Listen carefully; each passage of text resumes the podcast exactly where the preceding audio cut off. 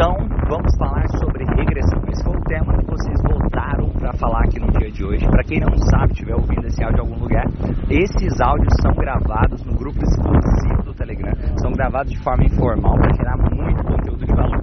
Para entender um pouquinho como funciona o processo de regressão na hipnose, o que é regressão, muita gente até me pergunta, regressão é hipnose? Para hipnose acontecer, precisa acontecer regressão? Compreenda que hipnose se trata de uma ferramenta e que você pode usar essa ferramenta para utilizar da regressão de maneira mais vívida. Por exemplo, se eu te faço uma... O que é regressão? Para explicar isso de forma clara.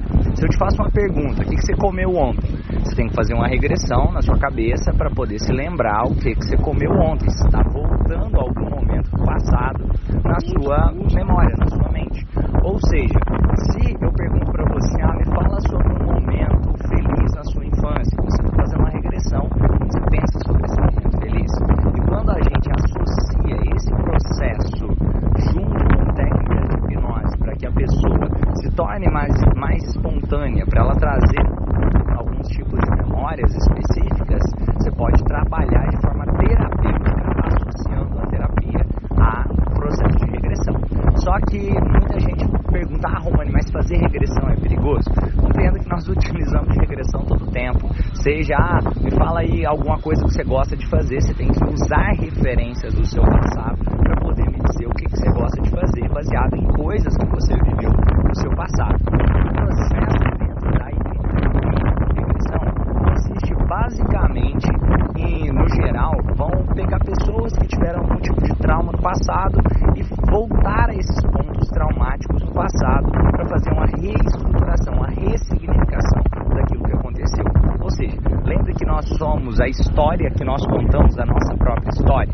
Então, se você pega pontos traumáticos do passado, a história de uma pessoa, e ressignifica esses pontos e ajuda essa pessoa a enxergar aquilo que aconteceu uma nova ótica, entendendo, peraí, o que, que a vida está buscando me ensinar quando isso aconteceu? O que, que aconteceu naquela cena, trazendo para o hoje que eu tenho mais recursos, eu consigo enxergar de uma forma diferente, e que eu poderia ter feito de diferente, lidar de forma diferente, perceber de forma diferente. Por exemplo, vou dar um exemplo claro aqui que aconteceu é, em uma sessão recentemente que uma aluna estava pedindo ajuda. Basicamente, ela estava ajudando uma pessoa que estava com depressão e pediu para essa pessoa trazer um sentimento que estava associado à depressão e voltar em algum momento do passado onde esse sentimento aconteceu. Então, essa pessoa voltou em um momento passado, depois de utilizar uma indução formal de hipnose, voltou em um momento passado onde ela tinha mais ou menos 10 anos de idade e estava ali incomodada com aquela cena. O que estava acontecendo foi basicamente que aos 10 anos de idade a mãe e o pai brigaram com essa criança de 10 anos dizendo que ela tirou nota ruim na prova.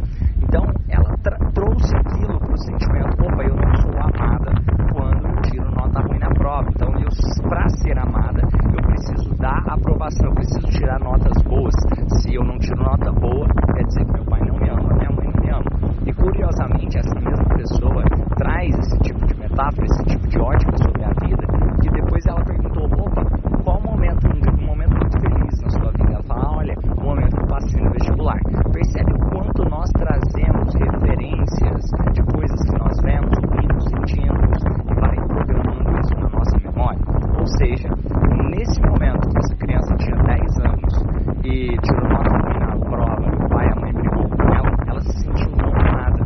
Só que o pai e a mãe provavelmente amavam ela. Isso foi uma interpretação que ela deu naquele momento. E essa interpretação, naquele momento, com 10 anos, ela não conseguiria ter clareza como ela tem hoje como adulta. Então, técnicas interessantes de usar é justamente ajudar, ajudar a criança a trazer o adulto para o passado para fazer essa ressignificação.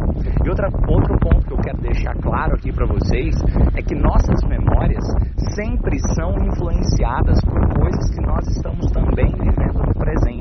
Seja, sempre que uma pessoa faz regressão, não necessariamente ela está trazendo uma memória real, mas a interpretação que ela tem daquelas memórias. O tempo todo nós fazemos reconsolidações de memórias. Boa parte das nossas memórias, inclusive, são falsas memórias que a gente acaba criando de acordo com o nosso viés de confirmação, aquilo que a gente acredita sobre nós mesmos, sobre a vida, para fazer os nossos julgamentos de acordo com aquilo que eu acredito ser a realidade. Então, esse é um ponto interessante também, porque não importa se é real ou não que aquela criança aos 10 anos de idade se sentiu amada ou não. Se eu começo a fazer a ressignificação dessa cena, essa cena, se foi trazida pelo subconsciente, é porque tem veracidade na percepção de realidade daquele sujeito. É só isso que eu preciso considerar. Ou seja, se na percepção de realidade daquele sujeito tem realidade e eu faço a ressignificação, aquele sujeito se sente melhor depois, ele consegue reconfigurar a percepção que ele tinha daqueles fatos, isso ajuda ele a ter uma melhor qualidade de vida também no presente, compreendendo, nesse caso, que a mãe dele, o pai dele amam ele, independente se ele tirou nota boa na prova ou não. Isso é um processo de regressão. Eu vou trazer aqui alguns outros conceitos no próximo áudio.